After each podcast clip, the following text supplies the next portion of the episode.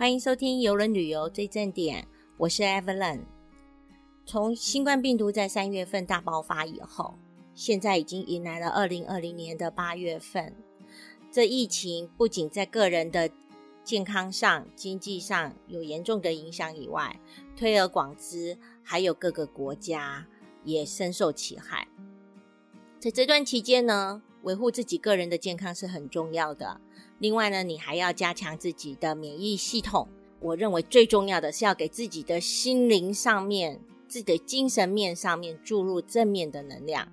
这些正面能量呢，来自于你要客观的看待所有的新闻报道，来自于你要多看一些正面的文章，或者是看一些比较正面的呃这些视频。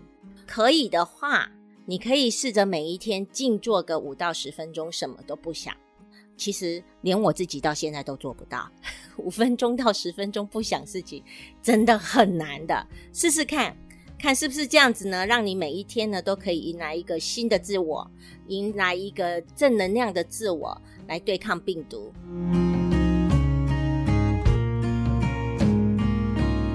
为了对抗病毒，现在各行各业都拿出看家本领。希望赶快恢复正常营运，在游轮业界也不例外。七月中旬，在挪威当地极负盛名的海达路德号就开始恢复了营运，走完了十五天的航程，原本以为是非常成功的，于是之后继续有第二个航程，哪知道到第三个航程一开始，却传来了当头棒喝。船上的工作人员有三十七人，以及到目前为止有十六个乘客确诊，这实在是非常打击大家的信心。可是船公司还是不气馁，他还特别请专家来调查，才发现原来是船员在登船的几个小程序上面并没有落实，导致于后来的确诊。所以。意味着，如果这些特别的规定跟程序大家都可以落实的话，无论是船员或者是乘客，原来应该是很成功的一次航程，而且大家可以如此复制，游轮业界就可以慢慢恢复营运。但是无独有三的是，另外还有两艘也在七月底开始恢复营运的游轮，也传来有乘客确诊的消息。一艘是在挪威航行的 Sea Dream 船呢，一直到了以后呢，马上就靠港，立即寻求岸上的医疗专业的处理。然后呢，另外一艘是远在太平洋保罗高根号 Paul Gogan，虽然呢进大溪地呢，现在已经开放国际旅客进来，所有的旅客必须要持有登机前七十二小时之内的检测报告是阴性，他才能坐飞机，才能到。大溪地来，然后到了大溪地登船当天呢，还必须要再做一次裁剪。可是这裁剪并不是立即出来，等到船都开航了三天以后才有确诊报告出来。这个是无症状带原则，所以保罗高根号立刻就将所有的乘客留在舱房里面，然后就赶快把船开回到 Papiti 这首都港口，采取必要的措施。为什么邮轮公司不怕付出更高的代价也要出航呢？天下熙攘，唯利网子。就让我们来看一看，在这样一个高获利、创造了年产三千亿美元的邮轮产业界里，他们的成本是来自于何处？他们的收益是来自于何处？才会让他们一定要赶快恢复营运呢？MAC 邮轮。很快在八月十六号也要恢复营运，科斯塔游轮也要恢复营运。MAC 游轮的 CEO 也表示，他们目前唯一就是在等拿到政府的许可，他们就可以在八月十六号正式的出航。其实游轮业界历年来都克服过不少的传染病，尤其是常见的 Norovirus 诺如病毒。一旦发现了以后，都在很快的速度之下就控制下来，所以游轮业界是非常的有信心。只要他们把所有的医疗设施还有这些程序通通落实了的话，应该可以提供给乘客一个非常安全、放心的游轮假期。就好比 MSC 地中海邮轮执行董事才在上周三被采访的过程当中有透露，他们为了要要在八月十六号复航，其实他们也做了很多的准备，而这准备他也认为应该以后常年下去都会这么做。他们所做的准备有什么呢？首先就是有三次的检查。什么叫三次检查？第一次是在于您出发之前，船公司会要你填写这些健康报告，你必须要如实的答复。答复他所有的问题，这些问题问卷全部都会累积，直接到他们的专家那边去做啊审核，然后看你这个人的状况。第二个，他们引进最新的检测技术，客人到了码头当天，他们马上立即做裁剪，这个裁剪大概最多是一到三个小时就会知道结果。再来呢？你上船的时候呢，随时都要被测体温。那这是一个红外线的测温仪。另外就是，万一要是你有天有发烧的症状被怀疑呢，或或者是确诊啊，因为你马上就知道结果了嘛，那你不就不能上船了吗？如果你不能上船，M C 它还针对这次的新冠病毒提供了一个叫做新冠病毒的保险，每一个人每一个航程只要花十八块的欧元。他如果万一因为被怀疑或者是因为确诊而不能上船，他的船费是可以拿回来的。甚至于在整个航行过程当中，万一被感染会有症状所产生的这些医疗诊治，也是会被包含进去的。还有就是你下船以后的十四天之内。如果你有发生类似的感染源，而推算回去是可能在航程当中受到感染的话，你的这些医疗给付也是可以受到保障的。这样子还不打紧，他们都有去到各个港口去签约了好几个医疗设备以及医疗专户人员，船上再加派随行的医疗疾病管控医师。这样子呢，才能够确保大家呢上去可以很放心的去玩。那下船了呢，到港口呢，其实也不是只有乘客担心受感感染，当地的群众也很担心，一下子来这么多人，你到底会不会带感染源过来？所以 MSC 也有想到，你到岸上的时候呢，你就参加 MSC 当地的旅游。那在旅游过程当中，巴士都全面的消毒，另外就是不会坐满。到景点的时候呢，事先都安排，就只有这个团会到现场去，事先也都已经消毒，离开以后消毒。所以如果这些程序都做得很好的话，你参加的是一个预先都安排好团的话，那你也可以尽兴。同样，这台巴士，同样这些人又在送回船上面，大家也比较不会有接触到外面感染源的问题。这些考虑呢，船公司他们都列入进来，所以。他们就是要提供大家一个非常放心的一个旅游，但是旅游过程当中会不会因为这样而有改变呢？绝对改变，以后人类的旅游习惯也会要跟着新冠病毒而改变。在船上什么时候要戴口罩？那就是在公共场所，你没办法去维持所谓的两公尺的社交距离，那这时候怎么样？你在走的过程当中，你就戴着口罩。但是你到了餐厅，你已经坐定了，坐下来了，那你就可以把口罩拿下。同样的，你去看秀也是，走到秀场的过程当中戴着口罩，但是你在秀场里面都坐下来了，你就可以把口罩拿下。这样子呢，就确保你就不会在人群聚集的过程当中受到感染。那如果您觉得说还是不放心，可以再等等。看看这些船，他们身兼士卒，那出去航行回来的，是不是快乐的出航，平安的回家？这是很重要的。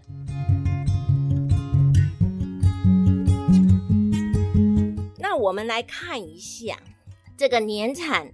三千亿美元的邮轮产业，他们到底是怎么赚钱的？我不知道你有没有想过。我是常常想，在这个业界呢，我们已经打混了超过十五年以上，坐个船呢也超过七十艘以上，上去都会跟船员聊天，或者跟他们上面高阶主管聊天，多多少少都会了解一些邮轮公司他们的营运模式跟获利模式。讲白了，就是怎么赚钱的。其实打造一艘船。尤其现在的船，强调上面一定要很新颖、很吸引人的这些设施。一艘船的造价大概是四亿到十亿的美金，所以这是固定成本。那等到一艘船投资了以后呢，前期呢，他们都必须要投入很巨额的资本呢，投资在盖这艘船。等到呢船交接了，然后开始营运了以后呢，接下来他们就想办法在它可以使用的年限里面呢，开始创造营收，还有现金流，以应付前面的前期投资。只有这样子呢，它的获利就会越大。这最主要有原因呢，是因为一艘游轮的收入当中呢，大概有百分之二十八到三十是来自于航行以后客人在船上的消费。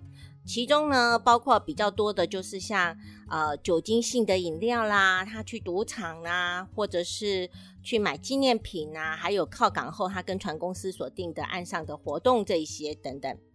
一艘船的使用年限大概是在三十到四十年左右。最好的方法呢，就是船呢不要让它停下来，也就是。一个航程完了以后，再开始一个航程，一直一直一直营运，缩短它在港口的时间越短也是越好。好的航游轮航程就是它在重要的港口，它可以停隔夜，停两天一夜，这样让你能够在那个大的港口里面呢，游轮当做是酒店，那你可以利用两天的时间呢，在它周边畅游，这是一个很重要的指标。所以一一般都是五星级以上的这些高级游轮，他们才会做。在港口隔夜的这种安排，因为它所要付出的港口税是很高的。第二个，它的变动成本很低。邮轮业界和航空业界还有饭店业界有很多很多类似的地方，也就是固定成本很高，但是它变动成本很低，所以。飞机多载一名乘客，或者是游轮呢多载一些乘客，其实占总成本比例是非常低的。那这种特性之下呢，公司往往会先利用低价吸引一些客群呢来平摊固定的成本，然后再以提供较好的等级或收取较高的费用来创造他们的利润。这也就是为什么飞机会分经济舱、豪华经济舱、商务舱的，甚至到头等舱的这种运行模式。或者你也可能曾经听过，有些航空公司赚钱最主要是来自于商务舱或者是头等舱的这些缘由，因为同样的时间里面，营收却是大过于一般普通的经济舱。游轮的运作也其实也很类似，也就是有一些人在买舱房的时候呢，你会发觉会有分内舱、外舱、阳台房、迷你豪华套房到套房等级，或者是到船东套房等等。还有分船头、船尾、楼低、楼高，不同的位置卖出不同的价钱。第三个营运模式是，他们会避税以求利润最大化。您常会看到邮轮公司，它在船尾的地方都会印上他们注册的。国家那大部分呢都会把他们的船呢注册在巴拿马、巴哈马这些地方呢，来避开所谓的联邦所得税或者是各地方的这些税项，避掉那些税的的话呢，那公司呢的营收呢就不用去缴太多的税。第四个营运模式是船公司，他们很会掌握消费族群的喜好，老少通吃，贫富无拘。人呢才是最重要的关键，因为呢，邮轮公司为了吸引客户来填补它的固定成本，它会提早给这些客户呢很大的折扣，比如说早鸟优惠。船上面的乘客呢，一般来讲，我们把它分成三种人：一种叫做有钱人，一种叫做老年人，一种呢叫做年轻人。有没有注意到？对，的确。真的，船上就是以三种族群的人来做区分。从世界最大的邮轮公司嘉年华集团，他们在二零一九年的年报里面就有提到过，他们主要的乘客呢是有两大类。这两大类呢，有一个是婴儿潮。什么是婴儿潮啊？婴儿潮呢，就泛指在一九四六年到一九六四年期间，二次世界大战以后大量出生的人。这些人呢，目前都开始进入了退休的年龄，所以他就是老年人的这个年龄层。第二个是所谓的千禧世代，所谓的千禧世代呢，是泛指一九八零年到两千年出生的这些人。大多数的人，他们没有经历过战乱，而且呢，他们呢，更勇敢的可以把钱呢花在生活上面或探索这世界上面。这群人呢刚好开始进入了社会，或者已经在社会里面已经有收入了。所以以千禧世代的乘客来说，他们的特性是对船票的价格呢斤斤计较，而且到处比价。但是呢，对于船上的消费呢，他一旦上了船啊，比如说像酒精饮料啦，或购买岸上活动啊，他们是毫不手软。这也就是为什么你会发觉很多游轮的行程会打出三人同行、四人同行，只要住在同一个房间，呃，其中一个人免费，这些很不同的优惠。如果人越多，在船上的消费所创造的利润就越大。就好像之前所说的，这个行业呢，每增加一名乘客呢，对整个航程的成本增加其实是微乎其微的。可是呢，每一名乘客在船上的消费可以帮公司多增加百分之三十的营收。这也就是国际邮轮协会。CLI Cruise Line International Association 在二零一八年，他们有统计，平均呢，每一位乘客呢，他会花费了大概三百七十六块美元呢去买船票，他们在船上的消费呢，却有大到一个人快要到一百零一块美元。第五个是旅游时尚，除了年轻人他们会到处比价以外，那老年人呢？那为什么老年人非常喜欢坐游轮呢？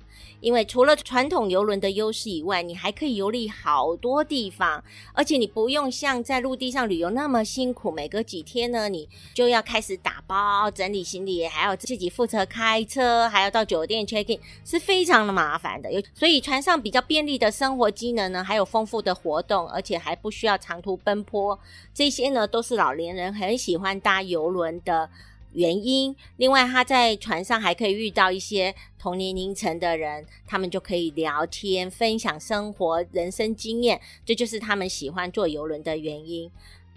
而且呢，能够住在游轮上面呢，他们老人家也算过了啊，这就会比住在安养院还要更便宜，因为船上有人固定的打扫，也有医生可以照料健康，所以也不少的老人他会在一艘船上包了好几个航程，他就不需要。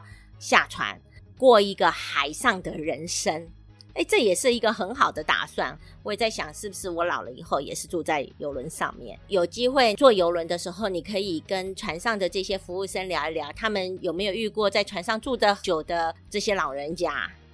好，另外一个他们的营运模式，不管是早鸟特价或是最后清仓优惠，都会有人买单。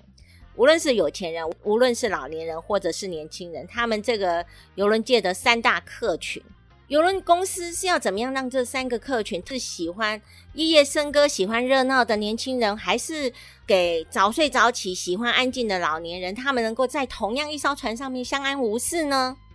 答案就是他们会透过不同的特价来吸引他们。表面上来看，老年人多花钱是为了取得安静。但是其实答案并不是这样，特别是在欧美依靠固定退休金生活的老年人来说，其实他们对钱更是要精打细算。你不要看只有年轻人可以到处比价，他们比年轻人有的就是时间，他们利可以利用多的时间好好的。来比一下哪一个优惠条款比较适合他们，而且他们也有时间等到最后一分钟，所以呢，last minute 通常适合老年人会多过于适合年轻人，因为年轻人还要请假。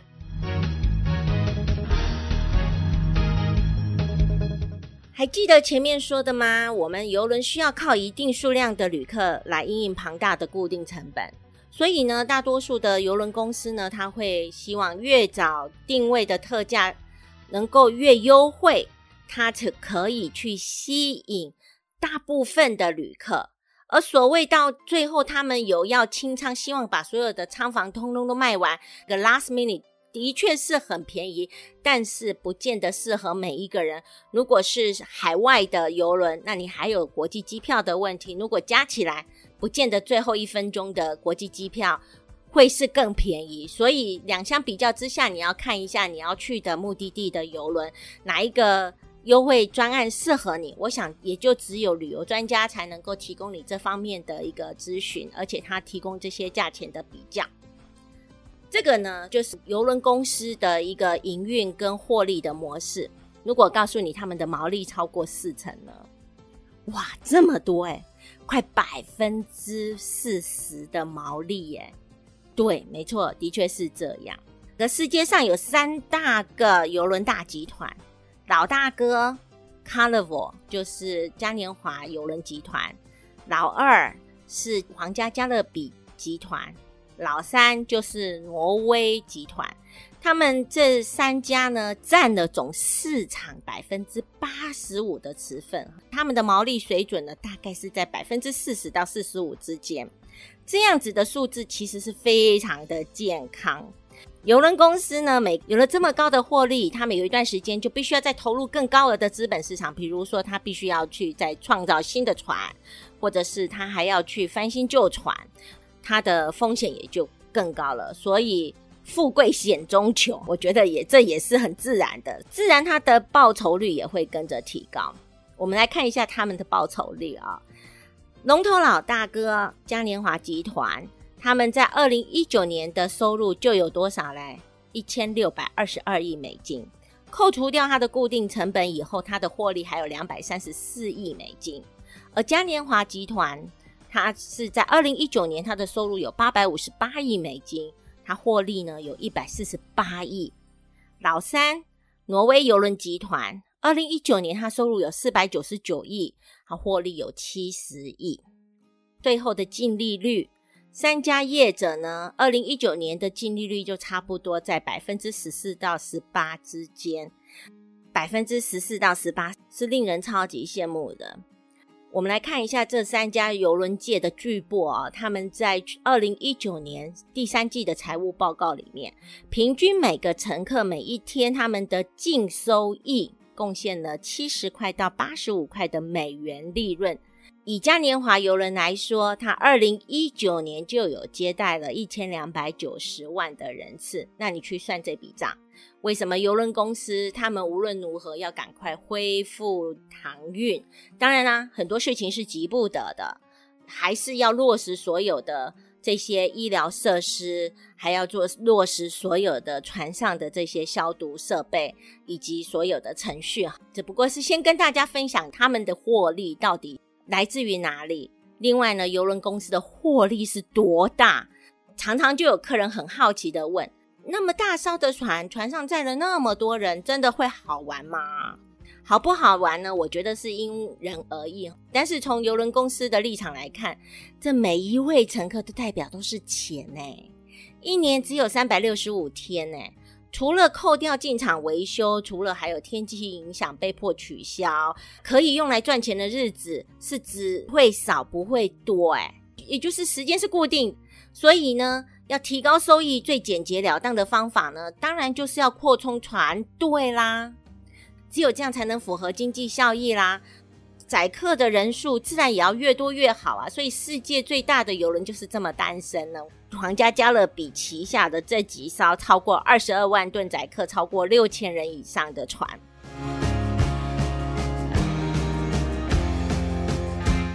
在疫情期间，你觉得这游轮公司可不可以撑得过呢？